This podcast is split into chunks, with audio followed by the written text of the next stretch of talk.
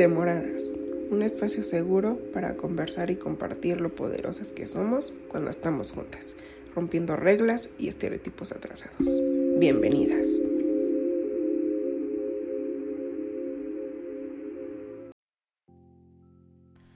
Hola a todas y todos y bienvenidos a un programa más de Demoradas, pero nunca es tarde. Estoy aquí con mi amiga y conductora Flor Rodríguez. ¿Cómo estás hoy, Flor? Hola, ¿qué tal? Bienvenidos y bienvenidas a todos y a todos. Y pues hoy tenemos una súper invitada. Estamos muy emocionadas porque se trata de Tamara Vargas. Bienvenida, Tamara. Bienvenida. Gracias, gracias, gracias. Tamara es originaria de Veracruz, es profesional de, de, la comunicación con una carrera que incluye medios como la radio, la televisión, actriz de doblaje y presentadora de programas y eventos especiales nacionales e internacionales, además de ser galardonada con, sus, con, con premios que la posicionan com, como una profesional y amante de su trabajo. Pues qué tal, imagínate cómo estamos, ¿no? Aquí. Estamos de fiesta sí. con, con esta super invitada. Y, y Tamara, pues bienvenida y como primera pregunta te quisiéramos eh, preguntar cómo es que nace todo este amor por la comunicación en ti. Bueno, muchas gracias a las dos. Me da mucho gusto de entrada que me hayan considerado para, para participar con ustedes, para platicar, que es lo que más me gusta hacer. Yo creo que ahí respondo mucho de tu pregunta. Me encanta charlar antes, antes de cualquier cosa, de decirte eh, sobre mis estudios o cómo inicié la comunicación, sabes que tuve un papá que charlaba padrísimo, que podías platicar con él un chorro de cosas o que si te repetían las mismas cosas no te importaba. Es más, mi papá nos coartaba muchas veces las fiestas cuando yo era joven, porque mis amigos sí iban por mí para ir al baile o lo que sea y se encontraban con mi papá, se acababa la fiesta, se quedaban ahí a escucharlo porque envolvía a la gente, porque les, les, llamaba mucho la atención lo que él contaba. Es decir, tenía una facilidad de palabra eh, impresionante y no sé si intrínsecamente lo tengo, es decir, si genéticamente o si lo heredé, pues, o, o es hurtado, pero me gusta mucho platicar, me gusta mucho enterarme de las otras personas, me gusta mucho también callar y escuchar, porque siento que aprendo muchísimo, soy curiosa, eso sí, y bueno, después te puedo hablar entonces de que desde los cinco años yo estudié eh, artes, mi mamá tuvo a bien tener ocupada a su última hija, soy la más chica de siete hermanos. Entonces, eh, pues decidió meterme a una escuela, que era la Escuela Municipal de Bellas Artes, a todas las clases. Entonces yo tomaba desde danza, teatro, música, eh, artes plásticas, instrumento, en fin, tomaba todo lo que hubiera que tomar. Desde los cinco años hasta los 11 años estuve en esa escuela y luego me fui a la Facultad de Música, donde estudié solo siete semestres de la, eh, en, la carrera de piano, pero siempre tuvo, eh, se quedó en mí la intención de hacer teatro o de seguir haciendo teatro como lo había hecho en la infancia. Así es que cuando me tocó decidir eh, por una carrera, me decidí entrar a la Facultad de Teatro, esto aquí en la Universidad Veracruzana.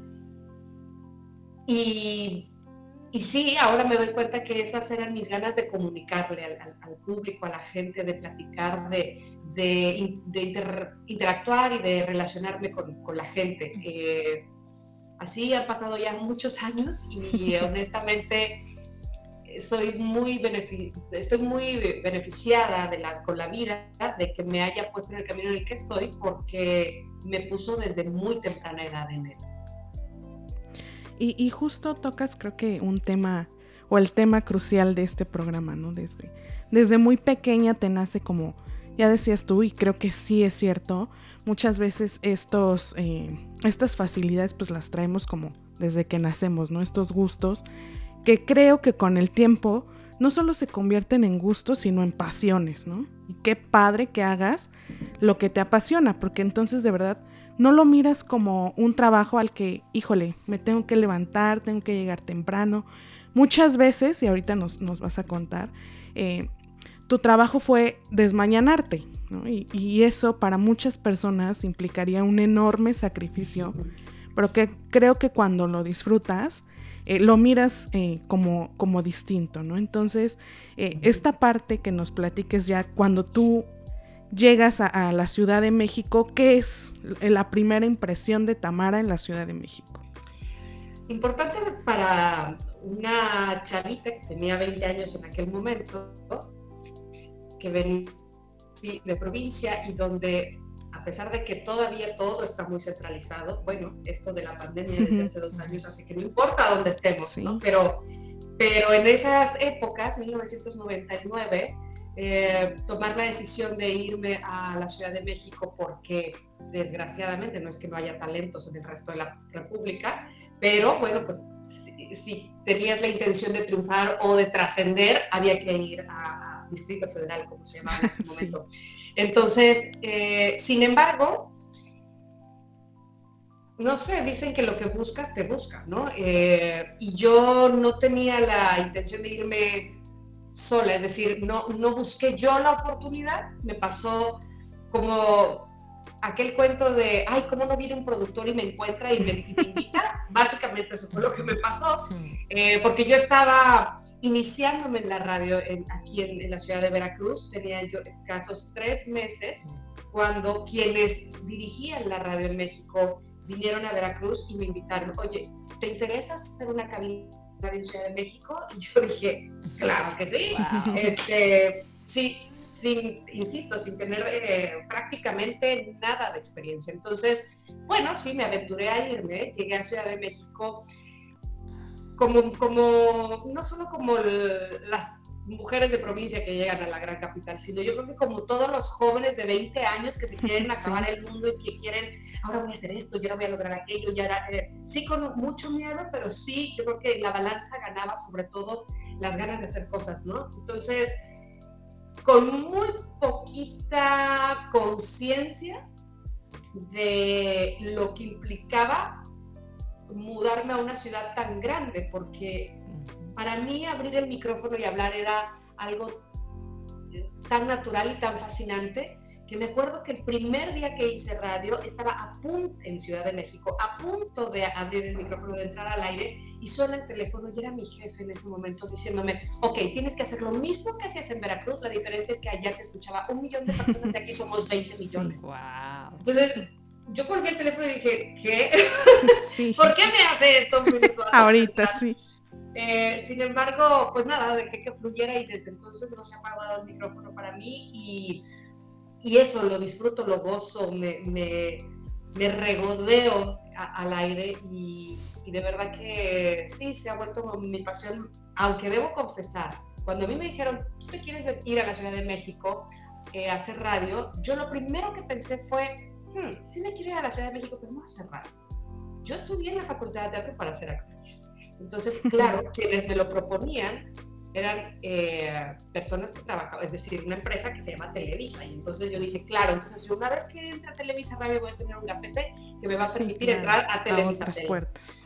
Y entonces, claro, ese era mi, mi ímpetu, ese era mi, el gancho, digamos. Claro. Y y sí, intenté también este, entrar desde ese momento a la actuación, aunque en ese momento la actuación no se dio. Finalmente, eh, la radio siempre me recibió, la radio siempre me ha abierto los brazos, me ha acogido de una manera eh, cariñosa, aún estando lo otro o no, aún estando la televisión o no, yo siempre en la radio he encontrado una casa. Qué increíble, Tamara, qué bonita historia y qué bonita forma tienes de, de narrarnos todo lo que has pasado y todo lo que has vivido.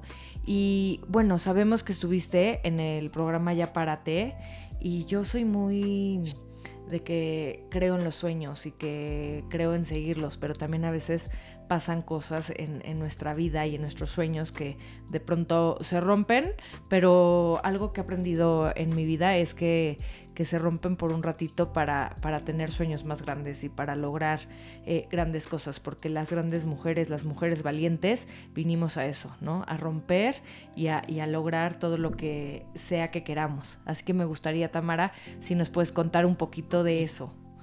¿Cómo, ¿Cómo, es que, ajá, exacto, cómo es que entras allá, párate y qué, qué, qué pasa ahí? Fíjate que me, gustó muchísimo lo que dijiste ahorita sobre romper y lo primero que yo soy una mujer de muchas imágenes. Eh, lo primero que vino a la mente mía es, sabes, como cuando eres un pollito y el cascarón se rompe, no te queda de otra más que salir, evidentemente. Pero sales a otro huevo más grande que en algún momento, cuando pase cierto tiempo y ciertas cosas, también se va a quebrar. y no te va a quedar otra más que salir a otro cascarón más grande. En fin, este, así le vas hablando y así le vas pensando. Eh, ¿Sabes qué pasó? Que, bueno, yo llegué en el 99 en radio y luego en el 2002, eh, quien era, eh, digamos, el director de la estación de radio, pasaron muchas cosas en, esos pocos años, ya eran el grupo Prisa, un grupo de españoles que tenían ya digamos, ese porcentaje de Televisa Radio donde ellos manejaban la operatividad de la estación. Es decir, ellos decían quiénes, eh, qué programas, quiénes iban a dirigir y demás, ¿no? Entonces, eh, esa persona, que era mi jefe en aquel momento, quería hacer lo que se hacía justo en España, que era un morning show que tenía muchísimo éxito, que se llamaba Anda Ya, y que hasta la fecha existe. Entonces quería hacer como la versión mexicana. Y yo ya estaba ahí en radio, yo hacía digamos, yo tenía un programa muy temprano, pero para despertar a los chicos que estaban en Operación Triunfo.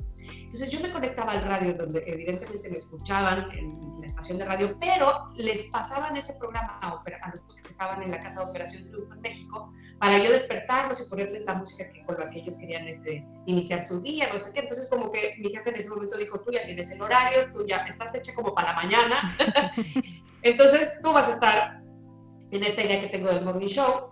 Y después él eh, acababa de pasar Big Brother y eh, la, primera versión VIP, entonces él ahí conoció, digamos, de alguna manera vio a Facundo y dijo, yo quiero a ese güero para que también esté aquí en el programa. Y me pregunta a mí, ¿tú no conoces a alguien que haga personajes, que haga, que imite, que, que, que haga voces y no sé qué? Y entonces, bueno, yo era eh, televidente asidua de Black and White en Telehit que conducía en aquel momento Omar Chaparro. Entonces, eh, pero yo no lo conocía personalmente, pero vamos, que, le dije a mi jefe, sabes que este chico es nuevo, es de Chihuahua, trae todo el punch y la verdad me parece súper talentoso. Entonces es que nos reúne a los tres. Eh, Omar a su vez trae a su compañero de televisión que es Perico Padilla y entonces se arma el programa Ya Párate así, sin conocerlos, sin saber el uno del otro. Evidentemente Facundo, que era el más famoso en ese momento, pues eh, vamos, que todos lo conocíamos a él, pero él no a nosotros, él no a Omar, Omar no a mí. Era, era, era muy raro empezar un programa así o, digamos, echar toda la carne al asador a un proyecto donde ni ellos se conocían y donde era evidente que teníamos que tener una eh, conexión, por lo menos mínima ver si nos caíamos bien. Bueno, eso no sucedió, es decir, no, no, sabíamos si habría esa conexión o no. Y así, el 2 de diciembre de 2002, vimos el primer episodio del programa que también sigue al aire actualmente, que es Ya Párate, y que fue mágico y que ustedes si les gusta creer en eso, me parece que ahí hubo magia, desde la primera vez que se abrieron los micrófonos y salimos los cuatro al aire, que además lo estábamos haciendo solo ese primer día juntos, porque la intención era que no fuéramos juntos todos los días, sino que yo abriera el programa y eventualmente ellos dieran sus cápsulas, ¿no? Entonces como que iban y venían y demás. Entonces, cuando salió tan bonito el primer programa, quisimos hacer el segundo otra vez igual, y luego el tercero, y luego el cuarto, y luego ya nunca irnos, ¿no? Aunque había gente que decía, ese, ese programa va a durar nada. O sea, teniendo a Omar y a Facundo, pobre chavas, a volver loca, eh, les, les auguro un año, ¿no? Y, y bueno, por fortuna eh, no fue así. Fue, insisto, algo muy especial, no solo, no solo para quienes estábamos en cabina, sino que trascendió a quienes nos escuchaban. Y entonces pasaba que nos escuchaba un abanico de personas muy distintas, de diferentes edades, profesiones, lugares, y, y, nos unía el querer despertar bien e iniciar con mucha alegría nuestros días, que no es cosa menor. Sí, claro. Ahora sí que eh, inicia todo como cuando llegamos nuevos a, la escuela, ¿no? Nadie se conoce, pero sabemos que vamos a, empezar una etapa eh, juntos y juntas, ¿no? Eh, pero si bien mencionabas que, hubo magia, y yo creo que sí, digo, no por nada, eh, el programa sigue al aire, pero, pero ¿qué fue lo más retador en ese momento para, para ti de esta etapa en Ya Párate y qué fue, digamos, al, contrario de la balanza, eh, con, lo que tú te quedas de esta etapa, lo más bonito que te dejó esta etapa. Ok. Eh, lo más retador eran varias cosas. Era ser la única mujer. La balanza estaba evidentemente muy desproporcionada, muy desequilibrada. Ah.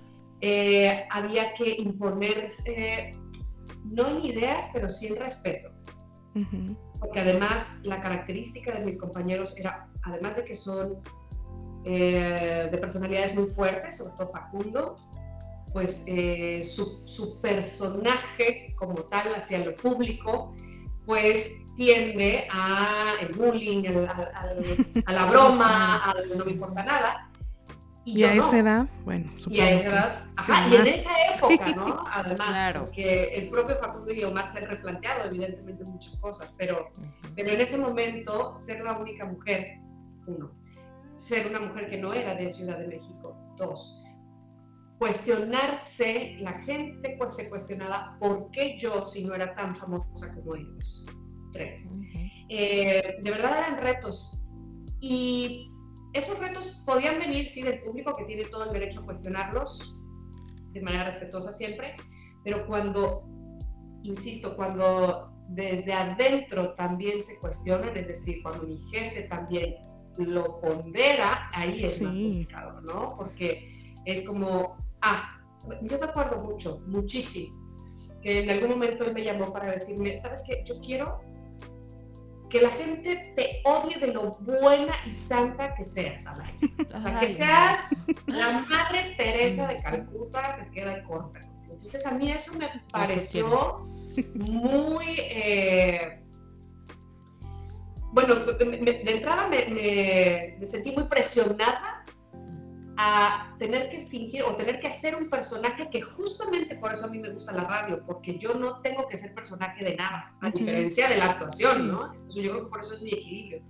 Eh, yo podía ser yo y el hecho de que alguien me, me diera línea o me guiara a que tienes que ser buena, buena, buena, porque tienes que ser el contraste de ellos, no me pareció lo correcto. Sin embargo, le salió muy bien porque es que cualquiera es muy bueno, bueno, bueno al lado de ellos.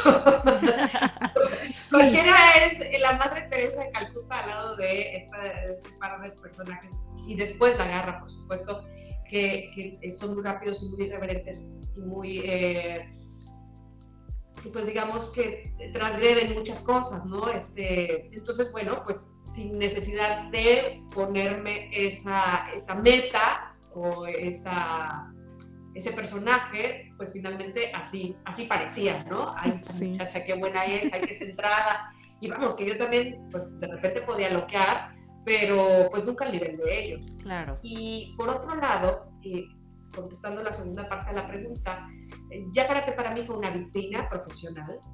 Eh, a mí me mostró, me, hizo que me viera eh, mucha gente que después, por supuesto, me llamó para hacer otros proyectos fue una escuela, sin duda alguna. Eh, es, difícil que a mí algo me parezca, fíjate cómo son las cosas, que me parezca muy difícil precisamente o que tenga un eh, nivel ah, muy elevado, porque yo en Yapárate hice de todo, es decir, improvisé, estuve desde, las 6 de la mañana, tuve 5 horas al aire, estuve sola cuando no es un programa de estar solos, vamos, hubo tantos retos que pasé durante 16 años que me formó. Evidentemente me falta mucho más por lograr hacer, no quiero decir que soy Juan Camaney, pero a lo que voy es que me entrenó, me entrenó muchísimo. O sea, sin duda alguna, ya para que fue una escuela de entrenamiento eh, de primer Riguroso.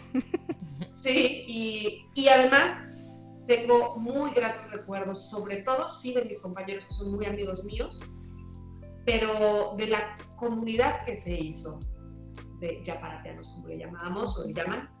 Eh, esa comunidad que fue siempre muy codo a codo con nosotros. O sea, si nosotros creíamos que les levantábamos el ánimo cada mañana, cinco horas todos los días, es que era tan recíproco. Era, eh, si, si, decíamos, vamos a celebrar el aniversario del programa, a las seis de la mañana nos queremos en el Auditorio Nacional para celebrar, es que a las cinco estaban ahí 10 mil personas a las 5 de la mañana, ubicas y todo para, para para ver un programa de radio, o sea, para sentarse a ver ahí. Algo que, algo que se tenía que escuchar. Exacto, eso era maravilloso porque de verdad el amor era, era profundo y era real. Entonces me quedo con eso. Y que yo creo que hasta hoy sigue, ¿no?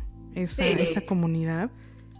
Sin duda, y, es, es, es, chistoso, pasa el tiempo, digo, yo empecé ya para teniendo 25, ahora tengo casi 45 años, la próxima semana los cumplo, y me parece increíble que me siento de, repente como el tío Gamboín, digo, este es, cada vez que alguien me dice, ay, crecí contigo, digo, ¿qué es esto? ¿Soy Chabelo? claro. Y yo sí crecí contigo, Tamara. ¡Eh! ¡Qué bueno! Oye, Tamara, y cuéntanos, ¿qué pasa en la vida de Tamara? ¿Qué sucede que hace que, Tamara abandone el programa? Ok, eh, pues nada, crecí. la estación de radio eh, es, eh, además de musical, es juvenil, ¿no? Bueno, digamos que ese es el, el público. El target, el tiro al que van, y eso está súper bien la cosa aquí es, es medir exactamente hasta dónde se es juvenil, ¿no? Eh, o decir, esta edad o estas circunstancias de vida ya no te hacen joven. Entonces, eso fue lo que ellos encontraron, o al menos lo que me hicieron saber, que en, un, eh, en una encuesta la gente ya no le gustaba mi participación porque consideraban que yo ya era mamá, entonces, eh, yo tenía ya 40 años en ese momento. Entonces, vamos, estoy hablando de algo que se me dijo a mí que no quiere decir que haya sido la realidad. O sea, no, no, quiere decir que el público eh, de verdad eso haya dicho. Eso yo, yo, no lo sé porque yo no vi ni escuché a nadie decirlo, ¿no? Pero fue sí el, la, digamos, la justificación que a mí se me dio para que yo saliera del programa. Entonces, bueno, eso evidentemente me pone a mí a cuestionarme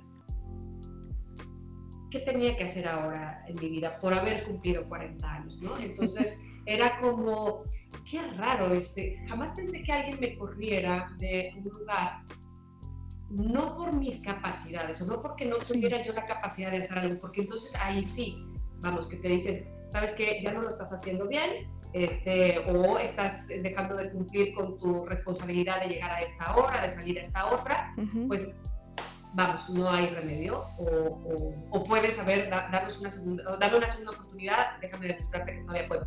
No, porque era un asunto que ya no podía dar vuelta atrás, no podía cumplir menos edad, al contrario, cada vez iba a grabar más en todo caso este, el asunto porque iba a cumplir afortunadamente cada vez más edad y mis circunstancias de vida personal pues seguían siendo las mismas. Soy mamá, soy esposa y demás.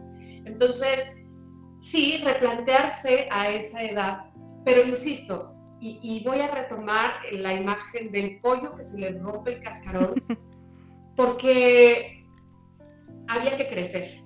Y probablemente, vamos, no, es que ahora, no es que ahora diga, ay, gracias, qué bueno que me corrieron, no, eh, eh, pero sí, gracias que eh, me di cuenta a partir de ahí que podía yo tener más oportunidades de hacer otras cosas. Claro, no me di cuenta al día siguiente a las 4.35, no, no, no, vamos, para replanteármelo, para que me cayera el 20 de, de cuál era mi posición ahora profesional, pues vaya que tuve que, que echarle ganitas, como dicen por ahí, primero que nada a lo personal, ¿no? A conocerme a mí, de, quién soy, de qué estoy hecha, quién soy sin ya párate, ¿no? Después de tantos años, qué puedo eh, regalarle ahora al público, qué puedo ofrecerle ahora a la gente que me escucha o inclusive a las nuevas estaciones de radio. Eh, me llamaba mucho la atención porque en aquel momento además yo me había ido a vivir a Estados Unidos eh, algunos meses y me daba cuenta la cantidad, todavía por supuesto, pero en aquel momento sobre todo eh, así lo veía, la cantidad de audiencia que tenía Ellen DeGeneres que estaba cumpliendo 60 años y luego Oprah, ¿no? Y, y hombres y mujeres, ¿eh? Y Jimmy Fallon. Y yo decía, qué extraño, toda la gente que, eh, que, tiene talk shows, que son comunicadores, que, que, además son muy divertidos, porque evidentemente no tiene nada que ver la diversión con la edad, son más grandes que yo. Entonces, ¿qué pasará? Eh, es, es, una, es una idea eh, muy mexicana, muy latina, esto de ya no tienes la edad para divertir, o, eh, o qué es exactamente, qué pasa, ¿no? Este, ¿Dónde está el meollo del asunto? Sí. Pero además, Tamara, em, tus compañeros también estaban creciendo, ¿no? ¿Cuál es la diferencia? Es lo y además son más grandes que yo. lo que a mí me llama la atención es este común denominador que venimos viendo todo el tiempo. Es el factor de que seamos mujeres y que cumplamos 40. El factor de, tener que elegir entre la maternidad y entre el trabajo. esta parte de, sentirnos eh, discriminadas, porque esto es discriminación absoluta. Y, ¿Y qué siente la, Tamara de 40 años en ser discriminada y hoy la Tamara que estoy segura que como lo dijiste, esto fue otro cascarón y que, y que para nada agradeces que te haya morrido de esa manera y es horrible, pero de pronto este crecimiento que ha venido a través de, de, decir, sí, esto sucedió, pero cómo es que te fortaleció, cómo es que, que hoy eh, puedes mirar hacia atrás y dar las gracias a, eso que viviste? Mira, te voy a decir, eh, quiero antes dejar muy claro que, vamos, yo no soy activo fijo de la empresa. A mí me podían correr cuando se les tocara, es decir, cuando, cuando, hubiera las eh, condiciones para que yo no estuviera ahí y lo acepto. La cosa es eh, bajo qué pretexto, me explico, porque, insisto, eso duele mucho en tu, en, tu ser, pues, ¿no? O sea, no te están cuestionando tu profesionalismo, sino tu propio ser. Entonces, sí, es, es muy complicado. Al paso del tiempo me tuve que dar cuenta de, insisto, eso, eso sí quiero dejarlo muy claro, de cuáles eran mis herramientas. Es que te mueven tanto el tapete que no sabes con qué cuentas que no sabes si de verdad yo era solamente una chica que valía la pena hasta los 39. Eh, entonces, voltear adentro de mí y darme cuenta cuáles eran esas herramientas con las que yo contaba y qué tenía que hacer ahora. Y también pensé, eh, también el programa parecía que no evolucionaba, pero no era que el programa no evolucionara, es decir, sí había las bromas, las secciones, lo que ya se sabía desde hace 16 años, básicamente lo mismo. Pero es que la que estaba creciendo, sí, era yo, aparte de la edad, pues, o sea, digamos, la que, tenía, la que estaba teniendo una evolución porque mi vida había cambiado, claro, era yo. Y también estaba buscando otras cosas, es decir, ahora mismo que yo tengo un programa de revista en la radio, donde hablo con especialistas, pero también tengo secciones de entretenimiento, pero también hablo de libros, pero también hablo de salud y demás. Es otro enfoque que sí tiene que ver con, más que con la edad, con las circunstancias de vida actual que tengo. Eh, porque igual una chica de 25 años puede tener dos hijos, ¿eh? igual una, vamos, que madres o, las circunstancias de vida que tengo yo no, no, se, no se tienen hasta que tengas 40, no se puede tener a, muchas edades. Entonces, no tiene que ver con la juventud, tiene que ver con lo que, a lo que aspiras, ¿no? Este, ¿qué, quieres entregar, qué quieres ofrecer al público? Y, y, sí, a mí me interesaba ofrecer en Ya Párate contenido interesante. Más allá de la broma y te cuelgo, ya quería yo otra cosa. Pero claro, si no te empujan, sí, hay maneras de empujar, pero bueno, la mía fue de esta, pues no te das cuenta que se pueden hacer cosas de otra manera. Eh, ahora lo sé, ahora tengo muy claras mis herramientas y, y con todas las letras y no por, este, ahora sí que modestia aparte, creo que hoy en mis casi 45 estoy muchísimo mejor que a mis 25 y no estoy hablando de una cuestión física, sino de una cuestión de estabilidad de seguridad, de saber a dónde voy, de saber qué es lo que quiero y de también saber que en algún momento también se va a romper este cascarón y también voy a tener que eh, pasar a, otro que seguramente me traerá otras posibilidades para vivir. Pero fíjate, Tamara, que has, has eh, reiterado una palabra que a mí me gustaría mucho retomar, que es cuestionarte. Y creo que eso es lo que eh, tendríamos que hacernos o recurrir a esa palabra mucho más seguido de lo que lo hacemos. Porque creo que eh, cuestionarnos y buscar respuestas que quizá nosotras no las tenemos, pero que sí valen la pena cuestionarnos, no solo a nosotros, sino el entorno al que estamos. Ya decías tú, y lo retomo también porque creo que es algo importantísimo, eh, que decías, eh, bueno, ¿y para quién era ya? Ya no era joven, ¿para quién? ¿Para la sociedad? ¿Para la empresa? o, o, para quién? ¿no? Y creo que este, esta perspectiva también la encontramos en la sociedad. Creo que muchas veces cuestionar estos eh, estereotipos, estos roles que, a los que hemos estado acostumbrados también eh, mucho de, eh, por los medios de comunicación, hasta qué, hasta qué, cuál es el límite, digamos, en que debemos seguir estos roles o, o igual recurrir a este romper el cascarón y decir, no es de esta manera, ya lo decías tú y estoy completamente de acuerdo, la edad no tiene nada que ver con eh, mis capacidades, con eh, lo que puedo yo transmitir o no dejo de ser divertida por cumplir un ciclo que es biológicamente normal para todas las personas, pero que a las mujeres se nos, eh, se nos señala más que eh, a los hombres, ¿no? Porque las mujeres somos eh, quienes damos vida, quienes en su momento tenemos que parar nuestra vida profesional por eh, el cuidado de alguien más, ¿no? Entonces creo que es ahí donde también valdría la pena cuestionarnos como sociedad, ¿no? ¿Qué tanto, lo, qué tan bien o qué tan mal lo estamos haciendo? Pero que también, digamos que abrir esta otra esta otra ventana o esta otra puerta para decirles, no importa la edad que tengas, eh, más bien yo voy mucho más a apostar a lo que tú decías, ¿no? A las capacidades que tenemos para poder llegar a un punto. No importa el género el que sea, eh, creo que es más, más esta parte y también otra parte, porque aquí también estamos para aprender, y quiero decirles que esta parte me llamó mucho la, mucho la atención cuando tú nos relatabas eh, que llegaste a la oficina de tu jefe. Y muchas veces esto, porque esto lo pasamos muchísimas mujeres, esta experiencia de, cuando nos hacen un comentario que nos hacen dudar hasta de nosotras mismas, ¿no? De, híjole, ¿y si entonces sí lo estaré haciendo bien?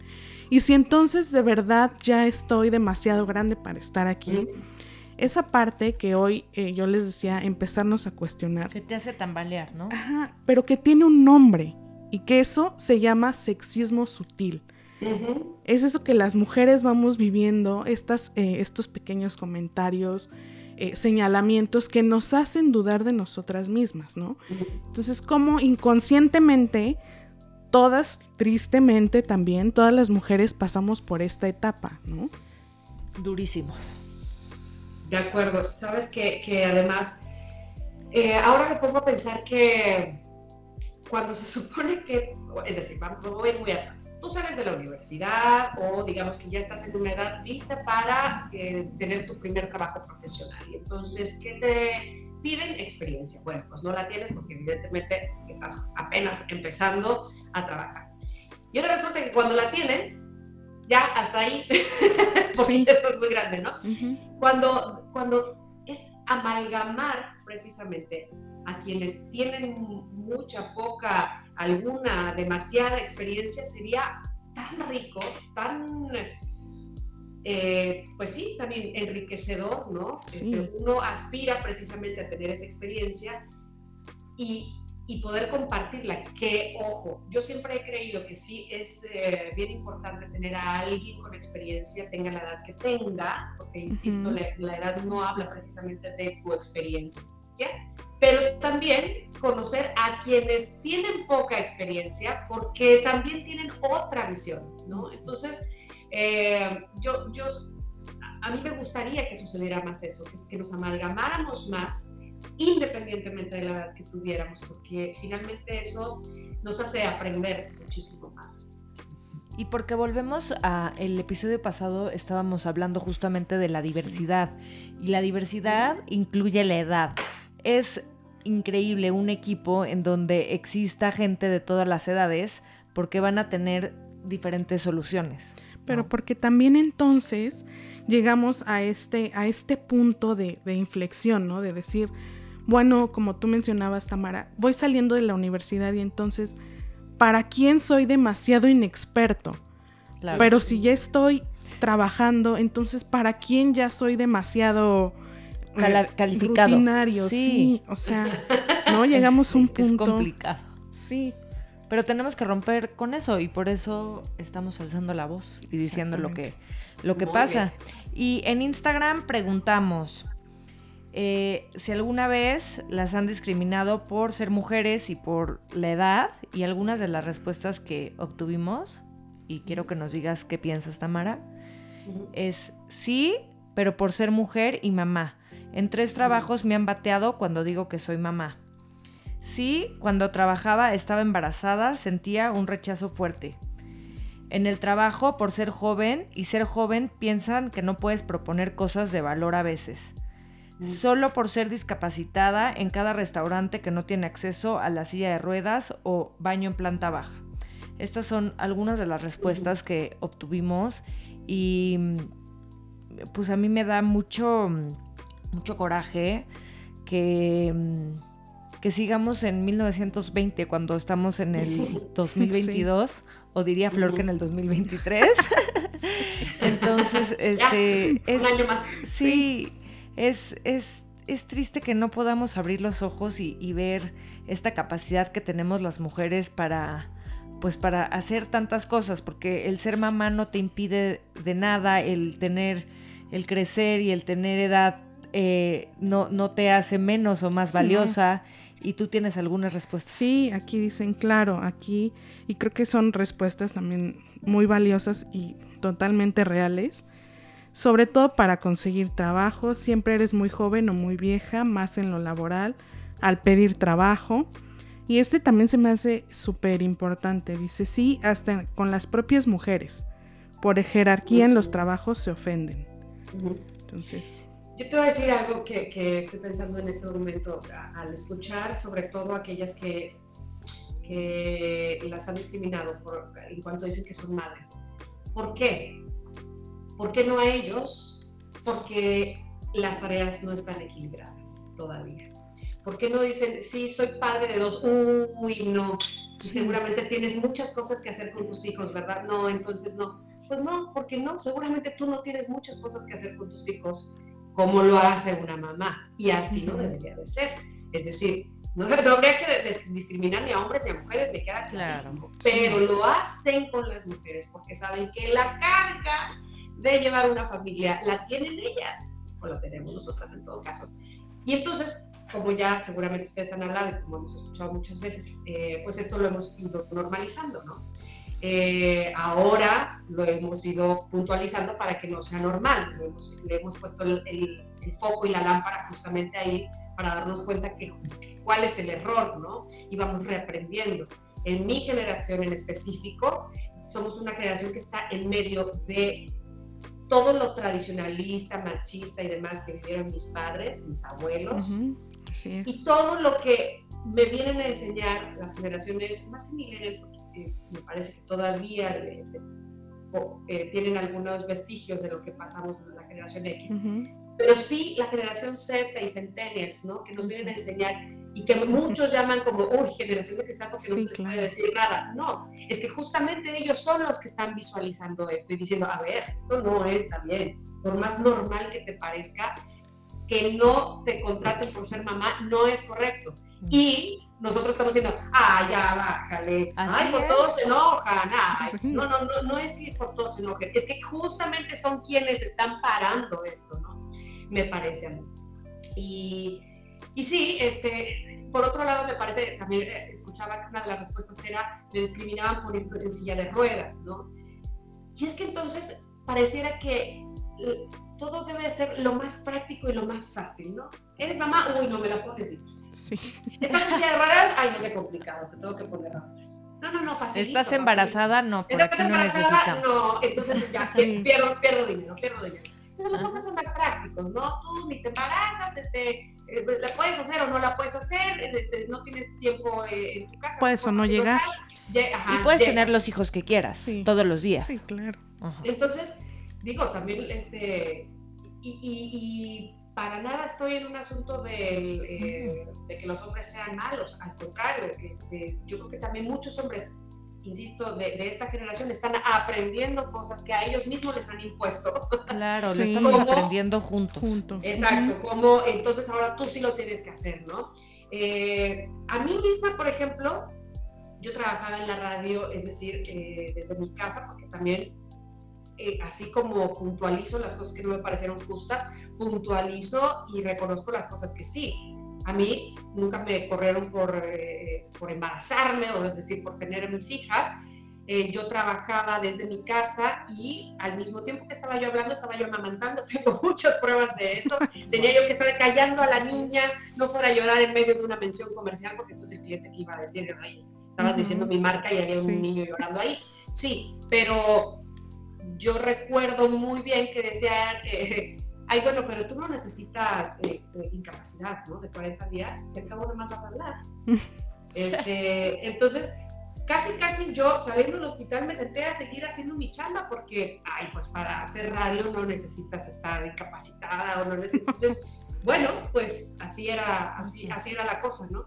Eh, insisto, e, esto es, esto me parece a mí o le, encuentro esa explicación a que como somos quienes llevamos la carga de la, la carga, por decir de alguna manera, o la responsabilidad de la educación familiar, por eso es que a los jefes, a las empresas, se les hace demasiado conflicto contratar a alguien que además no, no, va a estar dispuesta para mí todo el tiempo, ¿no? Entonces, ahí te ves. Así es, pues qué complicado y como dices, estamos aprendiendo juntas y juntos, ¿no? Pero ahorita vamos a pasar a esta sección de preguntas eh, rápidas. Vamos a escuchar una palabra y lo primero que se te venga a la mente es lo que nos vas a compartir. Vale. A ver, empezamos. Veracruz. Tierra bendita. Radio. Casa. Actriz. Sueños. Ciudad de México posibilidades. Libros. Imaginación. Risa. Alimento. Ya párate. Hermanos. Conectadas. Futuro. 2020. ¿2020? Ajá. Ah, no te escuché. Eh, encierro. y la última, pasión. Vivir. Qué bonito. Ay, sí, me encantó, Tamara. Y tenemos una última sección antes de despedirnos que se llama Acá entre nos. Si hay algo que nos quieras compartir, que nos puedas compartir, que creas que sea el eh, espacio, el espacio indicado. Ah, exactamente, y que y estamos aquí para escucharte. Ah, muchísimas gracias. Acá entre nos. Eh, fíjate que les voy a confesar que cuando me llamaste, Susi, cuando te comunicaste conmigo para, para hablar, eh, justamente hace dos días tuve otra entrevista así a distancia también con otra mujer. Y entonces cada vez están sucediendo más este tipo de cosas. Y me, y hoy me ponía a reflexionar, qué padre que podamos, vamos, que yo a ustedes no las conocía y que ahora de alguna manera sé de ustedes y probablemente ustedes me conocían, pero muchas cosas de mí no sabían y ahora las saben. tener esta unión, esta conexión, qué feliz me hace, honestamente, eh, tener conexión más allá de mis amistades más cercanas, eh, saber que hay mujeres que al igual que yo, pues tenemos problemáticas, pero además sueños, pero además intereses, pero que pueden ser o no eh, los mismos, podemos compartir o no, pero que eso te hace o eso me hace a mí ver como como que no soy el centro evidentemente del mundo y que, que, hay más gente a, mi alrededor que estamos en, en un camino pues que, que, que, lleva hacia la misma hacia el mismo puerto que es vivir mejor.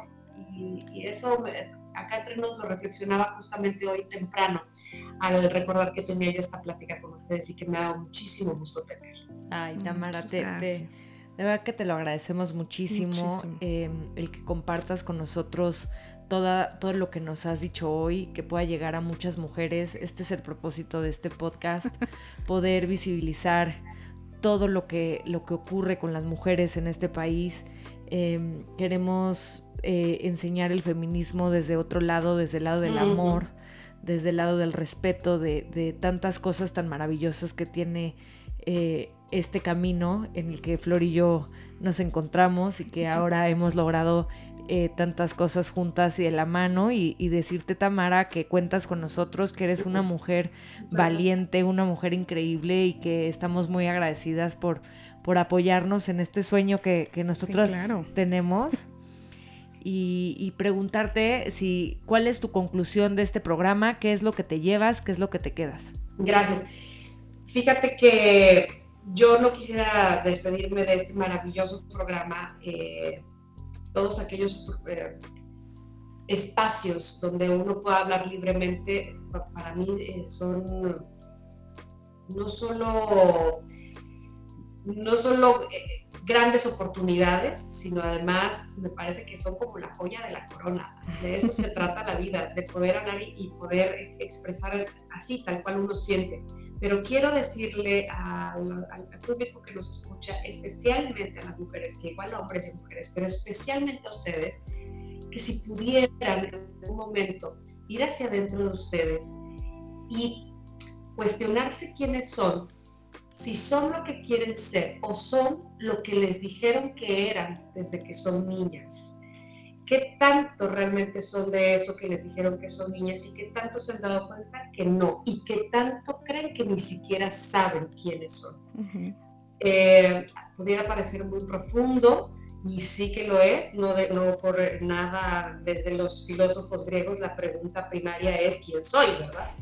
Eh, pero pero no lo echemos en saco roto porque muchas, muchas veces nos creemos el cuento que nos han venido a contar de quiénes somos y no reflexionamos realmente en quién está dentro de mí, quién me está hablando, si, si en realidad soy, ay, la desordenada que nunca arregla su cuarto desde que yo tenía seis años, me dicen eso y entonces ahora sé que soy esa desordenada o no, o quién soy realmente y rediseñar nuestra vida nunca es tarde para hacerlo. Así es que, pues adelante. Así es como el programa de Moradas, pero nunca es tarde. Exacto. Entonces, eh, muchísimas gracias, Tamara. Y yo, la verdad es que sí me quedo también con esta, con esta reflexión que nos compartes, porque creo que es parte también de lo que nosotros promovemos, ¿no? Este, este proceso por el que pasamos todas, que creo que sin duda es parte de este eh, reconstruirnos también, ¿no?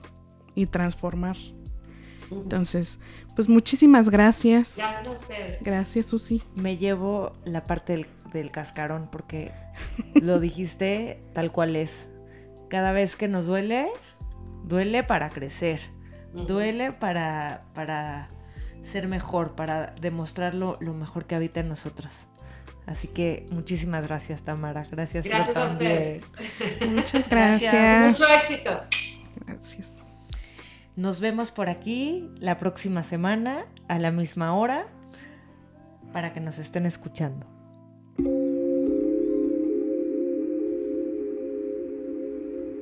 Demoradas, porque nunca es tarde para saber que juntas somos más fuertes. Nos escuchamos la próxima semana.